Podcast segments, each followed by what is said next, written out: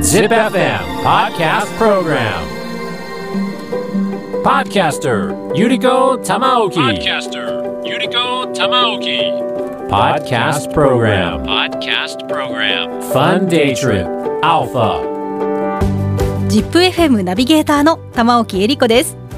JR 東海の路線を使った列車旅で各地の観光スポットを紹介するポッドキャストプログラムファンデートリップアルファ今回は JR 紀勢本線での旅。キハ8号系特急南紀に乗って紀伊勝浦駅に降り立つ旅。パート1ではキハ8号系特急南紀列車内での様子。那智勝浦漁港にぎわい市場マグロ解体ショーをレポートしました。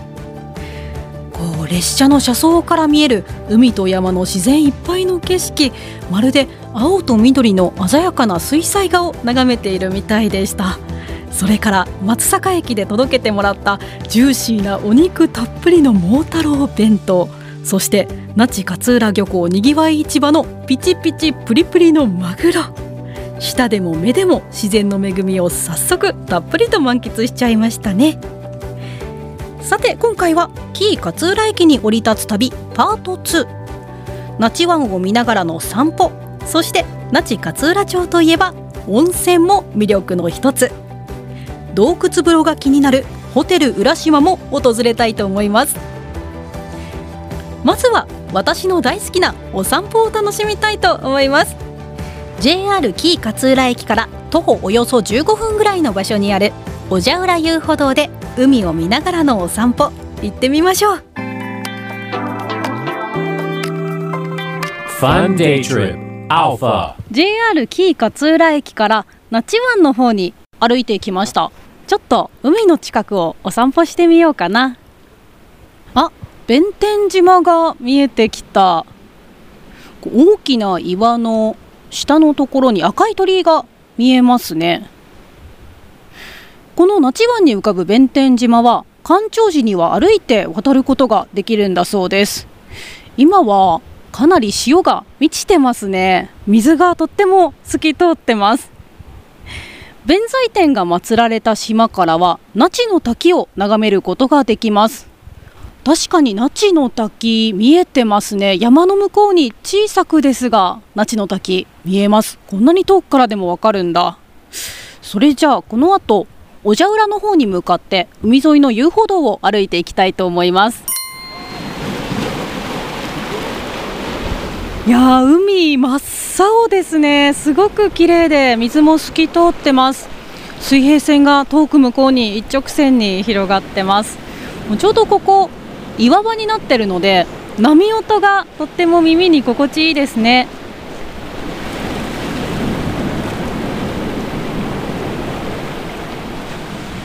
遊歩道の左右たくさん砂利が落ちてるんですけど落ちてる小石がまん丸なんですよね。全部波で削られたんでしょうかね。あとところどころ貝殻も落ちてます。わあなんかこれつい下を向いて歩いちゃうな。楽しいな。海辺の遊歩道をずいぶん歩いてきましたね。この辺りは小蛇浦という磯場だそうです。先ほどの弁天島もこの小蛇浦も南紀熊野ジオパークのジオサイトになっている場所です。ジオパークとは地球科学的意義のあるサイトや景観が保護教育持続可能な開発のすべてを含んだ総合的な考え方によって管理された一つにまとまったエリア。そしてジオパークの見どころとなる場所をジオサイトと呼ぶんだそうです。ちなみに小蛇浦は岩肌が蛇の鱗に似ているから小蛇浦という名前になったんだそうです。確かに岩の表面見てみると蛇の鱗みたいな縞模様に見えますね。そして何より海の色がものすごく透き通ってますね。結構深いところまで水が透き通っているので岩が透けて見えますね。綺麗だないやー海辺のお散歩は気持ちがいいですね。それではそろそろ今日の疲れを癒しに次の目的地に行っちゃいます。Fun Day Trip. Alpha. JR 紀勢本線での旅。キハ8号系の特急南紀に乗って紀伊勝浦駅に降り立つ旅。ポッドキャストプログラムファンデートリップアルファ紀伊勝浦編さあ那智勝浦町で美味しいマグロも食べて海の景色に癒されてとなれば次は温泉です。ということでホテル浦島に着きました。紺碧の海に囲まれた緑豊かな吉野熊野国立公園の真っ只中に位置しているここホテル浦島は勝浦港の観光桟橋からシャトルバスまたは送迎船が運航している場合は送迎船でアクセスできます。とっても可愛らしい亀さんの送迎船が迎えに来てくれました。そして今長い長いエスカレーターを登ってお部屋に入ったんですが部屋からの眺めすごく綺麗です。目の前もう本当にどうでしょう。両手を広げたよりも広いガラス窓から海が一望できます。綺麗ですね。もう館内もとっても広くっていろんな楽しみがあるホテルですのでより楽しめるようにお話を伺いたいと思います。ホテル浦島の竹本さんです。竹本さんよろしくお願いします。よろしくお願いします。はい。いやもう本当に館内もとっても広くってびっくりしているんですがこちらのホテル浦島どんな特徴のある温泉ホテルなんでしょうか？そうですね。あの成分的には岩硫ナトリウム塩化物泉という、えー温泉になりまして、まあ、リウマチとか神経痛、あと筋肉痛とかにも、えー効果があると言われております。ああいいですね結構香りもあったりするんですか？そうですね。やっぱり硫黄成分がありますので、えー結構あの、うん、俗に言われる生卵みたいな、はい。えーゆで卵みたいなというような表現のする方もいらっしゃいますけども、はい。まあ、心身ともにリラックスいただけるんではないかなと思います。じゃあ温泉に浸かって日頃の疲れを癒すことができそうですね。そうですね、もうあの当館の方もお風呂がいくつかございますので、えー館内でまあゆっくりしていただくお時間を作っていただいてたくさんお風呂に入っていただければ心身ともにリラックスできるかなと思います。はい、あの先ほど館内マップもいただいたんですけれども館内マップの裏面がスタンプラリーみたいになってますよね。あそうですね、こはいれはお風呂館内にいくつあるんですか？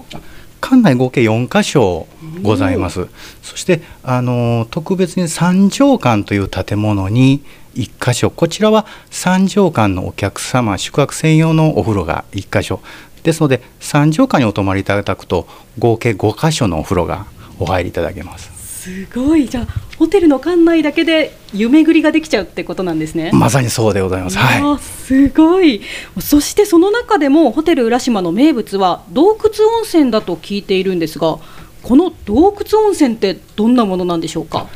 まずあの、えー当館洞窟温泉2箇所ございましてメインがあの本館の大洞窟温泉防気道というお風呂になります。これはもう自然にできたあのお風呂でございまして、えー長さで言いますと、えー、大体50メーターぐらいございまして高さが開口が、えー15メーター。大洞窟温泉になっております。じゃあ洞窟の中で温泉に浸かることができるんですね。そうですね。すごい。でもしかすると海も見えたりするんですか？えー浴槽が、まあ、お風呂の中にはいくつかございまして、えーまあ、海側の方の方にも浴槽もございますのでそちらの方に行っていただければ時期的にですねあの向きが太平洋側を向いておりますので冬の時期ちょっと春先ぐらいまではちょっと望めないんですが実はあの日の出がご覧いただける時期もございます。ですのでちょうど、まあ、夏場が一番見やすいかなと思います。そうなんですね、じゃあ季節によっては洞窟のお風呂に入りながら海から昇る朝日を見ることができるんですねさようでございます。すごいいやーちょっともうワクワクしてしまっているんですがもうさらにお部屋もとっても素敵なんですがこの海沿いにやっぱりあるお宿なのでオーシャンビューのお部屋が多いんですか？そうですね。あの当館の方ホテルが4館ございますけども、えー立っている向きに、うん、かかりまして、えー、勝浦湾側の海を見ていただく景色とそして太平洋側の景色がございます。まずあのホテルはあの本館というところと渚館というところが、えー、勝浦の湾側の景色を見ていただく景色になっておりまして日照館というところは太平洋側の景色そして三条館は海抜80メーターに立っておりますので、えー、両方どちらかのお部屋がございます。なるほどということは、まあ、同じホテルの客室であってもこう違った海の表情をそれぞれ楽しむことができるんですね。さようでございます。うわすごいな。まあ、そしてこれだけ海が見えてるとぱ海産物もとっても美味しいんじゃないかと思うんですが那智勝浦漁港といえばマグロだったんですがホテル浦島でもやっぱりマグロを食べられたりするんですか？そうですね。やはりあの勝浦ということですのであの勝浦は生マグロがやはり日本一になっておりますので、えー、当館としてもバイキングの方にも生マグロを常にお出しさせていただいております。じゃあもう本当に今目の前に見えているこの海で採れた新鮮なマグロをその日の夜にいただけるっていう感じですね。さようでございますね。はい。うわそれはたまらないですね。いやもう本当に魅力がたっぷりなこのホテル浦島なんですが、最後にあの竹本さんが思われる那智勝浦町全体の魅力もお聞きしてよろしいですか？はい、えー、那智勝浦といえばやはりあのー温泉でございますそしてあの勝浦にはあの源泉が200本ございましてえー、そのうちの、えー、10本がホテル浦島の中からえー、湧いております。そして温泉もさることなが先ほどあのご案内いただきました生マグロご賞味いただいてあとはあの、えー、都間からも15分ほどで、えー、熊野那智大社こちらとあと西国三十三観音の西岸都寺そして日本一の那智の大滝ですね。こちらの観光の方で心身ともに癒していただけたらと思っております。すごくいい温泉にも浸かることができて美味しいマグロも食べられて歴史あるいろんなスポットも散策できる本当に魅力が詰まってますね。はいありがとうございます、うん、ありがとうございました。それでは私もこの後はホテル浦島の湯巡りに行ってきます Fun Day Trip Alpha ホテル浦島の湯巡りをしてきました。4つ入れるうちの全部をコンプリートしちゃったんですがその中でも特にすごかったのがやっぱり大洞窟温泉の防気道。広い岩の洞窟の中に温泉があってしかもすぐ外が海なんです。なので波音を聞きながらゆっくりと温泉に浸かることができました。温泉は白っぽく濁っていてほんのりと硫黄の香りがしましたね。湯上がりもポカポカでお肌もなんだかしっとりしているような気がします。とっても癒されました。この防気道帰るのを忘れる洞窟と書くそうなんですが本当にずっとここにいたくなってしまうようななんかこう竜宮城に行った浦島太郎の気持ちになるようなそんな温泉でした。ここ那智勝浦町では美味しいマグロも食べて海の景色に癒されて温泉も満喫して最高ですね。ポッドキャストプログラムファンデートリップアルファキー勝浦編。ホテル浦島を紹介しました。パッキャスターユリコ玉置パッキャスターユリコ玉置パッキャストプログラムパッキャストプログラムファンデートリップアルファ JR 東海の路線を使った列車旅で各地の観光スポットを紹介するポッドキャストプログラムファンデートリップアルファ。今回は JR 紀勢本線での旅キハ8号系特急南紀に乗って紀伊勝浦駅に降り立つ旅パート2をお届けしました。いや波音を聞いて海風を浴びながらのお茶浦遊歩道のお散歩気持ちよかったですね。那智湾の海岸沿いは弁天島だったり小蛇浦だったりユニークな形の岩がたくさんありましたよね。そしてまあとにかく海の色が青く透き通っていてまるでサファイアみたいでした。もうそれを眺めているだけでも心がほぐれていくみたいなそんなお散歩でしたね。それからホテル浦島の温泉。これたまらなかったです。洞窟の中で波音を聞きながら濃い温泉に浸かっていると体が芯からほぐれていくようでした。この後もまだまだ那智勝浦町の素敵な場所を紹介します。続きはポッドキャストプログラムファンデートリップアルファキー勝浦編パート3で。お届けしたのは ZIPFM ナビゲーターの玉置ゆり子でした。